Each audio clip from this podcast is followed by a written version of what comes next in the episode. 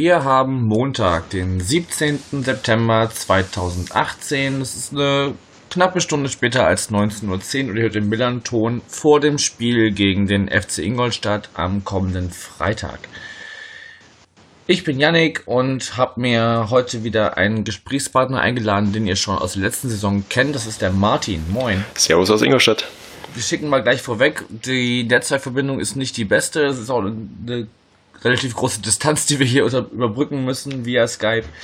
Wir hoffen einfach, dass das im Verlauf des Gesprächs stabil bleibt. Hoffen, schauen wir mal, hoffen das Beste. Ja, Martin, du warst schon mal bei uns. Ähm, Allerdings sind es auch die, die Ingolstädter Fanszene inzwischen in das große Universum der Fußball-Podcasts äh, eingestiegen. Stell dich doch trotzdem nochmal, auch für Leute, die vielleicht letztes Jahr nicht gehört haben, einfach nochmal ein paar Sätzen vor. Wer bist du? Was machst du jetzt neu im Sachen Podcast und warum überhaupt der FCI? Ja, genau. Also ich bin geborener Schanzer, dementsprechend auch FCI-Fan, schon seit einigen Jahren. Ich würde sagen, elf, zwölf dürften es mittlerweile sein ähm, begleite den FCI quer durch die Republik schon seit einigen Jahren, bin ein bisschen in der Fanszene aktiv, schreibe für die Fanzeitung Enamorado, die auch am Freitag wieder rauskommt. Und ja, war auch im Millanton eben schon öfter mal zu Gast und jetzt auch auf den Geschmack gekommen, was das Thema Podcasts angeht. Und deswegen haben wir ja, relativ kurzfristig zur neuen Saison das Schanzer Zeitspiel, den FCI-Podcast gegründet, in dem ich auch Teil davon bin. Genau, den könnt ihr hören, abonnieren. Ähm, ja, haben wir euch vielleicht äh, oder so ein bisschen infiziert mit dem, mit dem Podcast-Virus? Ja, auf jeden Fall. Ich glaube, es ist gerade ein ganz, äh, ganz großer Trend in dem deutschen Fußballuniversum. Ja, ist auch einfach ein mega gutes Format, um einfach aktuell über seinen Verein zu sprechen, sich dann über das Internet mit Leuten auszutauschen und so. Das ist auf jeden Fall schon, also ich mache das sehr gerne. Das geht seit ein paar Jahren schon. Gut, dann starten wir mal ins Thema rein. Bevor wir so auf die aktuellen Spieltage und wir hatten im Vorgespräch schon gesagt, für euch steht es ja ähnlich wie bei uns gerade nicht so zum Besten, was das Sportliche angeht.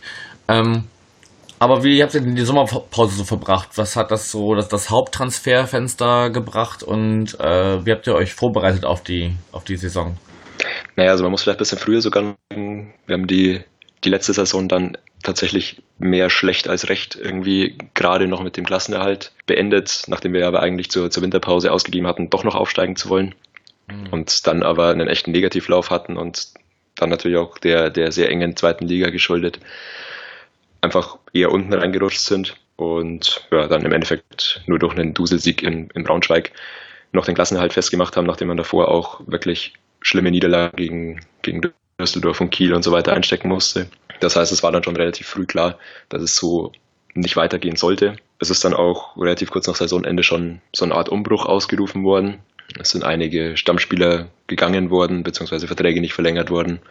Publikumslieblinge auch ähm, verabschiedet worden, wie Moritz Hartmann, wie Stefan Lex. Und auch Neuzugänge waren dann schon relativ frühzeitig festgestanden, also eigentlich sehr positiv. Auch Spieler, die durchaus in ein taktisches Konzept passen. Ich würde sagen, ja, das war jetzt auch die erste Vorbereitung, die, die Stefan Leitl mitgemacht hat. Also ich habe da schon erkennen können, dass er ein gewisses taktisches Konzept sich ausgedacht hat und auch Spieler genau dafür verpflichtet worden sind. Mhm. Genau, ähm, aber wir sind tatsächlich mit dem Wissen in diese Saison gegangen, dass es vielleicht eine Umbruchssaison wird und sich das Ganze auch in den ersten Spieltagen noch finden muss. Mhm. Das heißt, wer ist jetzt so an an Neuzugängen gekommen, jetzt abgesehen von, von äh, einem ganz speziellen Torhüter, den wir nachher noch thematisieren? Ja, also es sind äh, ist zum Beispiel Charleston Benchop von Hannover gekommen mit Erstliga-Erfahrung. Mhm. Äh, Konstantin Kerschbaumer, der letztes Jahr für Bielefeld eine Klasse-Saison gespielt hat. Thorsten Röcher aus Österreich von Sturm Graz, soweit ich weiß. Das sind meines Erachtens die, die schillerndsten Neuzugänge. Dazu kommen noch Gimber aus, aus Regensburg, die eigentlich allesamt Stammspieler auch geworden sind, mit Ausnahme vielleicht von Benchop. Okay. Ähm, genau, weil ähm, was bestimmt alle St. Paulianer mitbekommen haben, ist, dass äh, Philipp Herwagen relativ überraschend, als dann das Transferfenster sich schon fast dem Ende neigte, sich dann ähm, entschieden hat, seinen Posten hier als zweiter beziehungsweise in den letzten Wochen und Monaten schon fast eher dritter Torhüter, weil ganz oft Brodersen eher auf der Bank saß bei uns als äh, er selber, ähm, sich dann entschieden hat, auf seine ja, wie soll man es denn, alten Fußballertage. Meine, ein Torhüter kann ja immer noch ein bisschen älter werden im, im Profifußball, als ein, als ein Feldspieler das kann. Aber ja, er hat sich dann relativ überrascht. Ich glaube auch für euch, wenn ich so, ich habe so ein bisschen in eure aktuelle Episode reingehört vom Zeitspiel. Ihr wart jetzt auch relativ überrascht, glaube ich, dass er dann noch zu euch gestoßen ist, oder? Ja gut, es war für uns auch einerseits ähm, überraschend, dass unser Keeper relativ spät oder eigentlich einen Tag vor, vor dem ersten Spieltag den Abflug gemacht hat. Insofern war, war eine Torhüterposition vakant und dass die besetzt werden würde, war schon relativ klar, weil der August ja dann noch relativ lange war auch. Die Überraschung, dass dann ein doch, ja, wie du sagst, relativ alter, auch für einen Torwart, relativ alter Spieler kommt, war ein bisschen überraschend, weil er eigentlich, würde ich jetzt zumindest so vermuten, vermutlich die erste Torhüterposition auch nicht mehr angreift.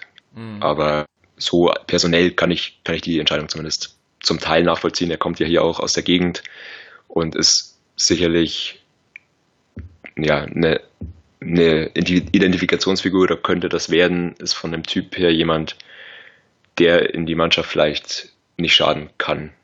Mit vielen jungen Spielern und so weiter. Ja, also der einfach so ein bisschen seine Erfahrungen auch mitgeben kann wahrscheinlich, ne?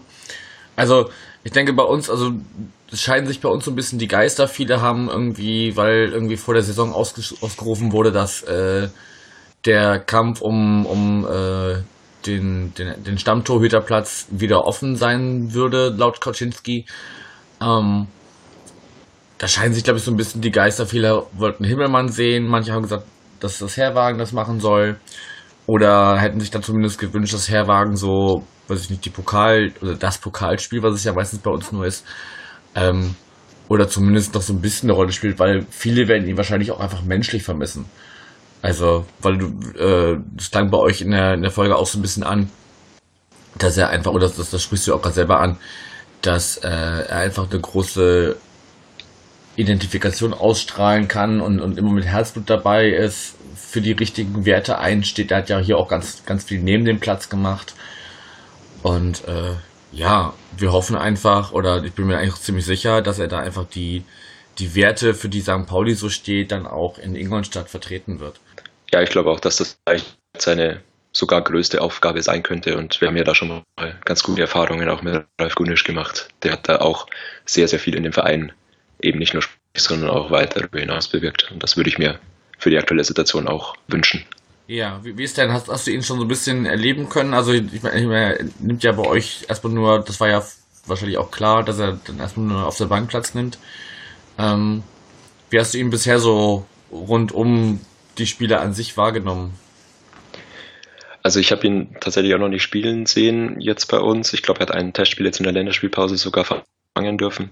Aber ich war, was ich sonst auch selten bin, mal bei einem Training. Das war dürfte sogar sein erstes gewesen sein und er ist da sehr aktiv auf äh, Schulkinder oder irgendwie Trainingskids zugegangen, mit denen über Schule und so weiter geredet. Das habe ich in dem Training und auch in Trainings davor eher selten von anderen Spielern erlebt und das hat, ist mir sehr, sehr positiv aufgefallen. Ja, das, das spricht aber auf jeden Fall auch dafür, wie, wie er hier so wahrgenommen worden ist, also als sehr, sehr, sehr fannah und, und immer, immer offen für alles, war ja auch in unserer wir nennen es immer Hauptsendungen, also es ist ja hier nur so, ein, so eine Art Spin-off der, der, der Milanischen Hauptsendung.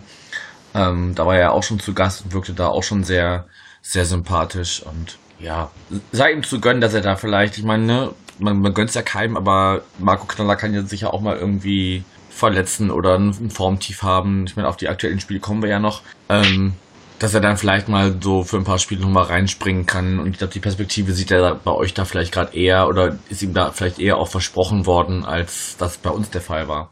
Schauen wir mal. Genau, jetzt habe ich es gerade schon so ein bisschen angeteasert. Wenn wir jetzt so in die aktuelle Saison gehen, die ist ähnlich wie bei uns. Ich meine, wir, wir haben relativ gut gestartet, was heißt sehr gut gestartet eigentlich mit, mit, mit zwei Siegen zum Auftakt. Dann kam der Pokal, da gibt es so eine, so eine Parallele, dass ihr auch in der ersten Runde rausgeflogen seid.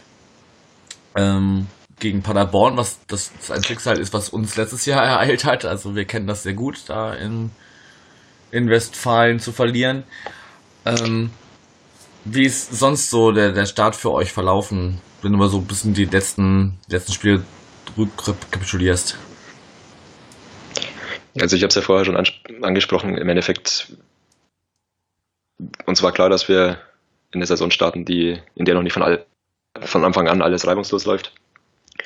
Aber ja, rückblickend muss man sagen, dass es dann doch weniger oder weniger rund gelaufen ist als, als befürchtet.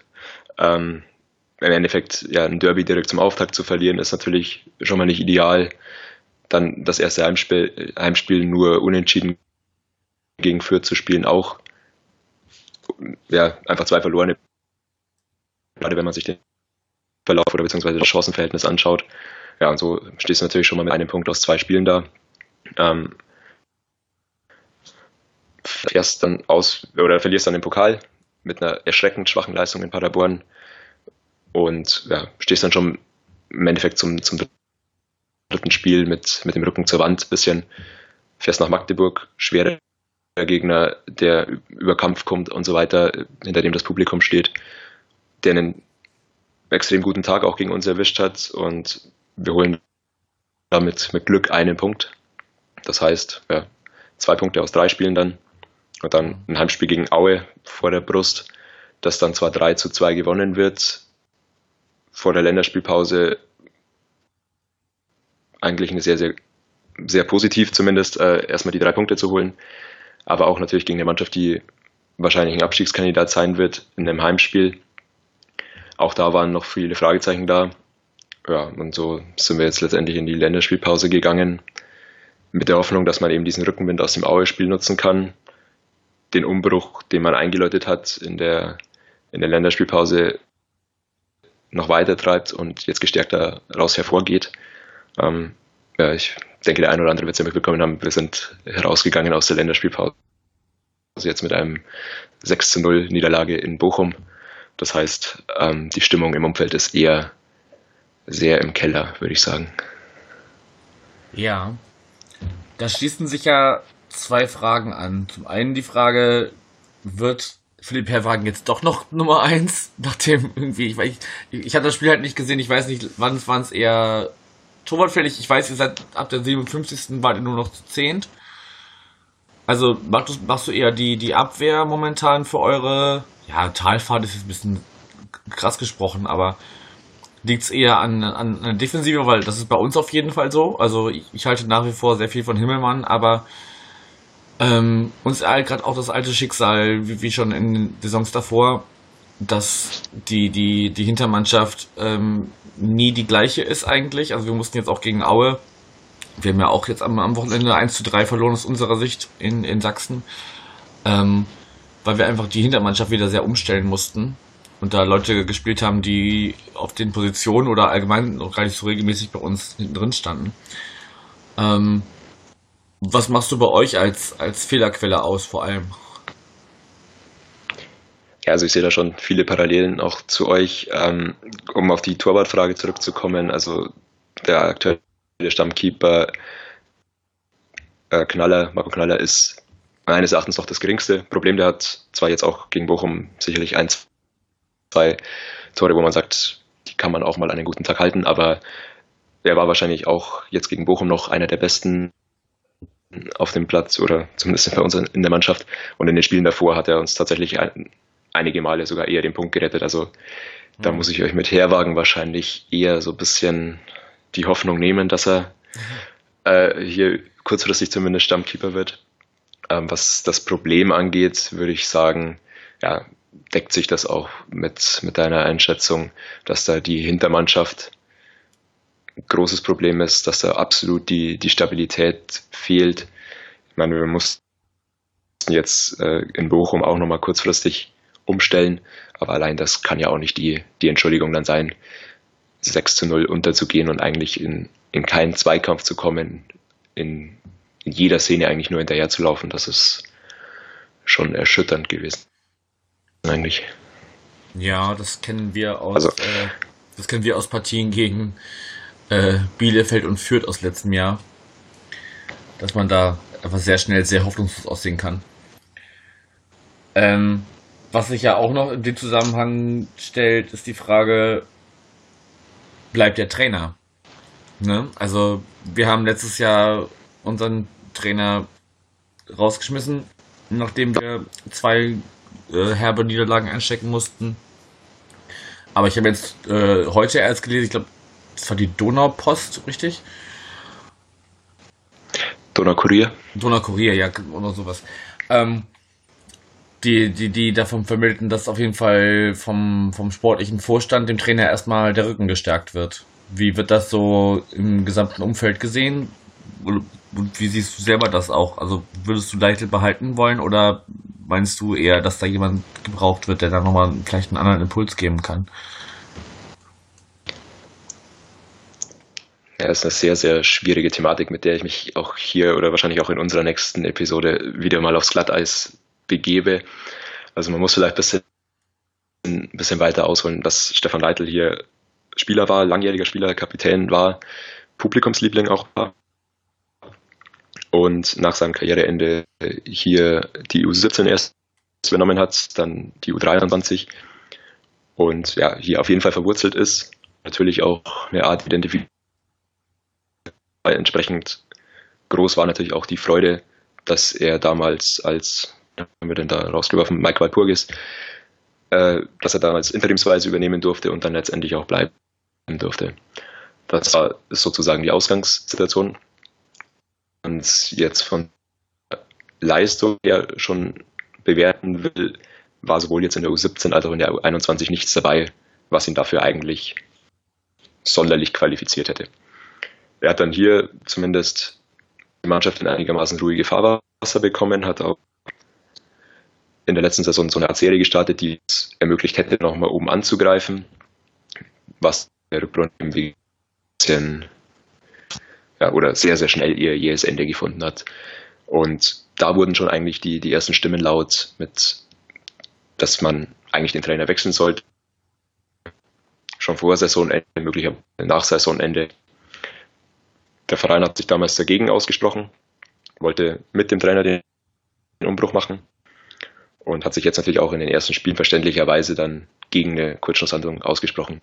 Ist äh, der Sieg vor der Länderspielpause ihm natürlich nochmal Gute gekommen, dass der die Diskussion ein bisschen beendet hat. Klar, und jetzt kommt er aus der Länderspielpause raus und hat natürlich ein Ergebnis, das wieder völlig gegen ihn spricht. Mhm. Und ja, deswegen war auch heute eine lange Krisensitzung, so wie ich das irgendwie von außen mitbekommen habe, an deren Ende man sich dann wieder für den Trainer ja, ausgesprochen hat. Und meines Erachtens nachvollziehbar in der einen Sache, dass man eben ja, nicht nur wegen einem drastischen Ergebnis, bei dem sicherlich zwei Elfmeter, eine rote Karte und so weiter, ein paar Verletzte dazukommen, sich nicht völlig von diesen Emotionen leiten lassen muss. Zum anderen sehe ich aber auch relativ wenig Entwicklung in der Mannschaft bin von der Einstellung der Mannschaft nicht begeistert und bin auch vom Auftreten des Trainers gegenüber den Fans so viel Kredit, wie er eigentlich haben müsste, nicht begeistert. Und deswegen kann ich auch jeden in Ingolstadt verstehen, der ihn eigentlich gerne rauswerfen würde. Und das sind tatsächlich nicht wenige. Okay. Ja, es hat da so ein bisschen Parallelen zu äh, unserer Situation vor ein, zwei Jahren, als wir ähm, an Ewald Lien festgehalten haben, weil das, weil der gesamte Vorstand, das Präsidium, alle Sportfunktionäre gesagt haben, sie glauben, dass das jetzt der richtige ist für diesen Weg und äh, hat sich ja am Ende auch bestätigt, dass wir äh, dann ja doch noch einen, einen guten Weg gegangen sind. Ja, also bei uns ist es auch so, dass wir jahrelang eigentlich diese Situation hatten, jedes Jahr im Herbst im Endeffekt den Trainer wechseln zu müssen, weil die Ergebnisse nicht gepasst haben und im Endeffekt der Druck dann auch aus dem Umfeld zu stark wurde. Und ja, vor dieser Situation stehen wir jetzt wieder. Und meines Erachtens befinden wir uns definitiv in der Umbruchssaison. Also wir werden nicht aufsteigen und das ist auch nicht das Ziel dieses Jahr. Mhm. Und mit diesem Start natürlich auch gar nicht die Ambition. Aber ja, es wäre mein Wunsch einfach mal, dass man halt diese, diesen Negativlauf, jedes Jahr den Trainer rauswerfen zu müssen, einfach mal durchbricht und sie an einem Trainer festhält und dann auch ein Erfolgserlebnis mit ihm feiert. Aber ob er der Richtige ist, wage ich nach den letzten Spielen auch tatsächlich zu bezweifeln. Ja, aber so der, der Gedanke an sich zu sagen, man gibt jemandem mal ähm, ein paar Jahre mehr Zeit oder ein paar Saisons mehr Zeit, um äh, mit einem bestehenden Team auch zu arbeiten und mit dem Team zusammen vielleicht auch zu wachsen. Ich meine, es hat ja jetzt, gut, Stand jetzt äh, ist äh, Tedesco noch Trainer von Schalke. Ich weiß jetzt nicht nach den aktuellen Ergebnissen, ob das noch lange bleiben wird. Da sind so Verträge ja auch immer nur äh, nicht, nur, nicht mal die Tinte wert auf, der, auf dem Papier, das, auf dem sie geschrieben sind. Ähm, aber an sich bin ich auch immer ein, ein großer Fan davon, lange mit den gleichen äh, äh, Amtsträgern zu arbeiten, sei es neben oder auf dem Platz. Ähm, aber ja, jeder, der den Fußball ein bisschen verfolgt, weiß halt auch, dass das äh, ja oft auch nur Lippenbekenntnisse sind, wenn dann doch der, der Druck, wie du schon sagst, zu groß wird. Wenn wir da jetzt so ein bisschen genau auf das umschwenken, also wenn man jetzt schon thematisiert, äh, im, im Verein selber wird ihm zumindest äh, nach außen hin jetzt gerade doch der Rücken gestärkt. Du sagst schon, viele im, im Umfeld sehen das anders. Wie ist denn allgemein so der Zuspruch zum Verein oder, oder bei den Spielen und, und jetzt vielleicht auch am, am kommenden Freitag, wenn jetzt halt die, die, die sportliche Situation so ist, wie sie halt ist, mit Platz 13? Also wir hatten letztes Jahr in der Rückrunde tatsächlich eine Situation, in der die, die Stimmung völlig gekippt ist, sich dann auch äh, in Richtung Häme oder Sarkasmus äh, Richtung Mannschaft übertragen hat und mit der man dann der Mannschaft auch oder in der man in der Situation das erste Mal das Gefühl hatte, dass man die Mannschaft auch wirklich irgendwie an der Ehre packt. Soweit waren wir bislang noch nicht, aber ich will mir nicht ausmalen, wie es was passieren könnte, wenn man jetzt auch gegen euch am Freitag in Rückstand geraten würde. Also bisher war der Kredit eigentlich schon relativ da, auch wenn Social Media Kanäle voll von Leitl raus Statements sind, gab es eigentlich im Stadion während den Spielen eigentlich meines Erachtens immer eine sehr positive Stimmung und es war nicht so gut besucht, wie man sich das vielleicht wünschen würde, aber die Leute, die da waren, haben der Mannschaft auch einen Vorschuss gegeben und haben die Mannschaft auch bei Rückständen unterstützt und so weiter. Und das fand ich relativ positiv. Das heißt, wie sieht es gerade bei euch aus? Also ihr habt ein Fassungsvermögen von wie vielen Leuten Stadion? Äh, gut 15.000 passen rein. Okay, und momentan ist was für eine Auslastung? So circa? Also wir hatten jetzt auch, jetzt lassen wir überlegen, das letzte Heimspiel war dann gegen Aue an dem Freitagabend. Das war nur gut 8.500. Auch gegen Fürth, glaube ich, ist man nicht fünfstellig geworden. Also da, da siehst du natürlich, in welchen Sphären wir uns bewegen. Hm. Das war natürlich klar in der ersten Liga anders. Das war auch in, bei einem guten Zweitliga-Fußball nach dem Abstieg anders, aber war, war vor unserem Bundesliga-Aufstieg völlig normal und man kann jeden aktuell verstehen, der, der sagt, ich tue mir das nicht an, an einem Freitagabend äh, ins, ins Stadion zu gehen es wird wahrscheinlich jetzt, würde ich erwarten, gegen St. Pauli einfach nochmal ein bisschen, bisschen mehr werden, aber das liegt dann sicherlich nicht an unserem Fußball, den wir zurzeit spielen, sondern einfach am Namen des Gegners und ja, der Attraktivität des Spiels. Ja, ich kann mir auch vorstellen, also, ne, also ich kenne jetzt auch noch keine offiziellen Verkaufszahlen. Ähm, würde aber behaupten, dass wir das Gästekontingent wahrscheinlich schon ziemlich ausgeschöpft haben und sich dann vielleicht auch, weil das ist ja auch immer so, egal in welcher, äh, in welchem Fleck dieses Landes wir spielen, es gibt ja auch immer äh, Fans, die vor Ort irgendwie beheimatet sind oder zumindest Sympathisanten in vielen Fällen, ähm, so dass ja vielleicht, also bei uns ist es ja auch immer so, wenn wenn die die wenn, wenn äh, noch noch noch Plätze frei sind, dann kann man ja auch durchaus als als Gästefan sich dann noch nahegelegen am, am Gästeblock irgendwie dann noch Karten besorgen. Sodass dann auf jeden Fall. Ja, also Sympathien oder die Fans, die die Sympathien für den FC St. Pauli hegen, die gibt es hier definitiv zuhauf. Ja. Ja, muss man halt mal sehr, also ich hatte ja in, in, in, unserer Vorbesprechung, als wir einen Termin gefunden haben, Termin finden wollten und so, ähm, schon gesagt, dass ich dieses Jahr nicht dabei bin. Einfach auf dem Freitagabend das ist einfach äh, nicht immer machbar, so sich dann spontan Urlaub zu nehmen und so.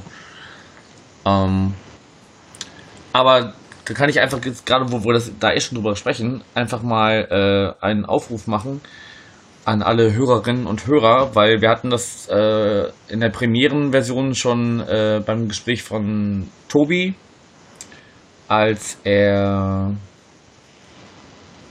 über das Spiel in Berlin gesprochen hat.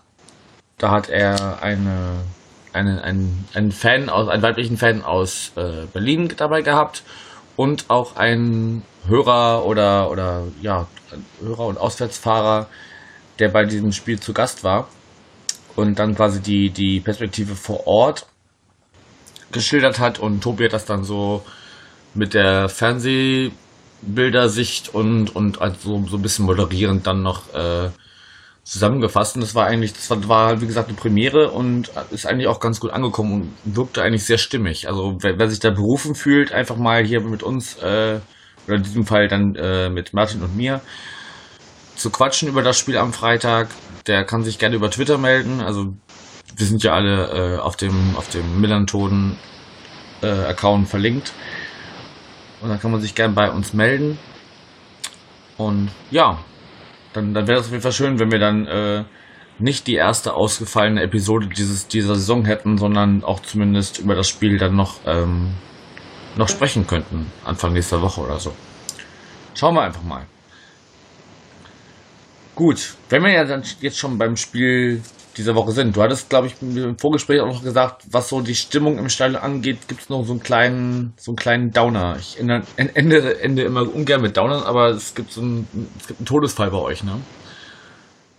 Ja, genau. Also es gibt einen Todesfall bei uns in der Ultraszene, der jetzt auch bewirkt hat, dass im Endeffekt die Ultras gar nicht zum Spiel nach Bochum gereist sind und es wird einen Trauermarsch vorm Spiel geben. Ich weiß nicht, was im Stadion noch geplant ist, aber es wird sicherlich auch jedem, der im Stadion ist, irgendwie auffallen, dass da nicht alles stimmt oder irgendwie ja, die Stimmung nicht nur aufgrund der sportlichen Misere gedrückt ist. Ähm, würde, würde mich natürlich auch freuen, wenn es da von eurer Seite eben den, den nötigen Respekt dafür gibt. Und ja, einfach den Hinweis auch an alle, die mitreisen an dem Freitagabend. Hut ab davor nochmal. Ja, ja, also da, da, da gehe ich einfach jetzt, also erstmal, was ich nicht stellvertretend jetzt für, für alle, die das hören, erstmal herzliches Beileid. Es ist immer, immer äh, sehr traurig, wenn, wenn, wenn sowas in, in Kreisen passiert, die man ja auch irgendwie, also Leute auch nicht persönlich kennt, aber ähm, in Kreisen passiert, die, die einem irgendwie nahe sind, weil es, ne, man, man steht wahrscheinlich irgendwie zusammen im Stadion. Ich weiß nicht, kannst, kannst du ihn oder sie persönlich? Ja, wir sind natürlich auch eine Fanszene, die sehr überschaubar ist und wir kannten uns schon Okay. Sehr gut persönlich, ja. Okay. Ja, dann, dann umso mehr mein, mein Beileid. Und ähm, ja, also ich denke da, dass da auf jeden Fall von den Leuten, die mitreisen am Freitag, der, der nötige Respekt ähm, ähm, entgegengebracht werden wird. Und ich weiß auch nicht, vielleicht, vielleicht gibt es ja auch sogar zwischen unseren Ultras und euren Ultras da irgendwelche losen Verknüpfungen oder so, dass, dass man sich da vielleicht auch schon mal zumindest gesehen hat oder so. Und ähm, ja, dann, dann wird auf jeden Fall jeder Verständnis haben, wenn das alles am, am Freitag ein bisschen ähm, gedrücktere Stimmung haben wird. Gut, um da trotzdem noch irgendwie einigermaßen rauszukommen, was, was, was glaubst du denn, wie, wie, wie wird das Spiel am, am Freitag verlaufen? Wird das ein, eine Abwehrschlacht der beiden abwehrschwächsten Teams der Liga oder weil wir haben ja auch schon ein ordentliches äh, Toro-Konto gegen uns zu, zu, äh, aufzuweisen? Oder glaubst du, beide machen offenes, Visier, beide machen offenes Visier und, und äh, volle Fahrt nach vorne? Würde ja eigentlich dafür sprechen, dass es viele Tore fallen. Also hätte ich jetzt auch nichts dagegen. Auch gerade, weil ich sonst eigentlich immer auf torlose Spiele oder Spiele mit wenig Toren tippe würde ich mir so ein, so ein 3 zu 3 auch mal anschauen, wobei es wahrscheinlich auch beiden Mannschaften nicht vollends weiterhelfen würde, jetzt ein Unentschieden. Mhm. Also ich sehe unsere Mannschaft definitiv in der, in der Bringschuld. Ich denke, das seht ihr wahrscheinlich aus eurer Brille genauso. Aber ich erwarte da einen völlig anderen Auftritt. Und der muss natürlich auch nach vorne gehen. Also das hilft uns jetzt nichts, wenn wir da erstmal die Null halten, sondern ich glaube, man kann das Publikum, das man in den letzten Wochen schon ein bisschen strapaziert hat, nur auf seine Seite bringen, wenn man dann auch mit der nötigen Vorsicht natürlich aber schon nach vorne spielt. Ja. Ja, also ich denke auch, dass wir da, weiß ich nicht, eher erstmal abwarten spielen werden, euch erstmal äh, das Spiel übergeben werden, weil auch wenn jetzt irgendwie diese Saison mit dem neuen Trainer irgendwie so ein bisschen eher die Prämisse ist, das Spiel auch gestalten zu wollen und vieles spielerisch, spielerisch zu lösen, ähm, sind wir am Ende immer noch die Auswärtsmannschaft und können uns jetzt auch vom Tabellenplatz müssen wir uns jetzt nicht äh, da rechtfertigen, äh, warum wir das Spiel nicht an, an, uns reißen, nur weil wir zwei Plätze über euch stehen. Ähm, von, von daher wird es wahrscheinlich erstmal so ein, so ein Abtasten über 20 Minuten oder sowas und dann mal gucken, was, was äh, die Möglichkeiten hergeben. Ich meine, letztes Auswärtsspiel bei euch haben wir auch gewonnen, wenn ich mich recht erinnere, aber ja, ich war gegen Aue schon skeptisch und ich, ich bleibe es auch, weil dann kann ich nicht ganz so enttäuscht werden. Aber ins, also in Zahl aus 3-3 fändest du schön, aber du tippst auf was genau? Ich tippe dann auch 3 zu 3. Du tippst 3 zu 3. Dann sag ich äh, 2 zu 1 für uns. Nach einem langen Kämpfen 1 zu 1, was dann Henk Fährmann entweder mit Kopf oder mit Fuß, egal welches Körperteil er benutzt, aber das ist gerade unser neuer aufstrebender Stürmer, der äh, und wir hatten lange ein Sturmproblem, von daher feiere ich das gerade sehr dass da auch, dass da auch jemand gibt, wo man sich zumindest, auch wenn dann der Rest nicht, nicht stimmt, aber da kann man sich immer darauf verlassen, dass er zumindest einmal trifft in den letzten, letzten Spielen, in den letzten Pflichtspielen zumindest. Und ja, schauen wir mal. Ich, hoffe, ich hoffe, dass du nicht recht hast, aber das sehen wir dann. Ja, das ist, das, das ist, das ist ja auch nicht zu verdenken, dass du das nicht hoffst. Äh, also das hoffst. Gut, also wie gesagt, Aufruf ist äh, rausgegangen im Laufe dieser Aufnahme. Wer sich da berufen fühlt, mit uns nach dem Spiel zu quatschen, sehr gerne. Ansonsten schauen wir mal, vielleicht weichen wir auch einfach mal von unserer Prämisse ab, wenn wir nicht da waren.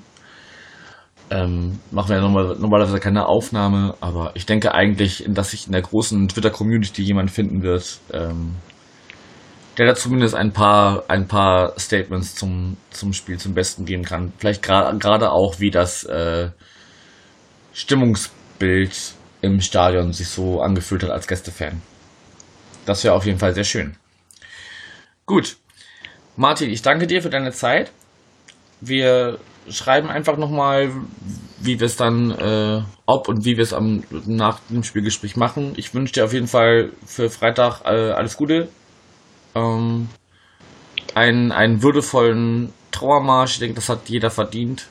Und ja, danke erstmal. Vielen Dank, ja, und gerne nach dem Spiel wieder. Alles klar, einen schönen Abend dir. Ciao. Servus.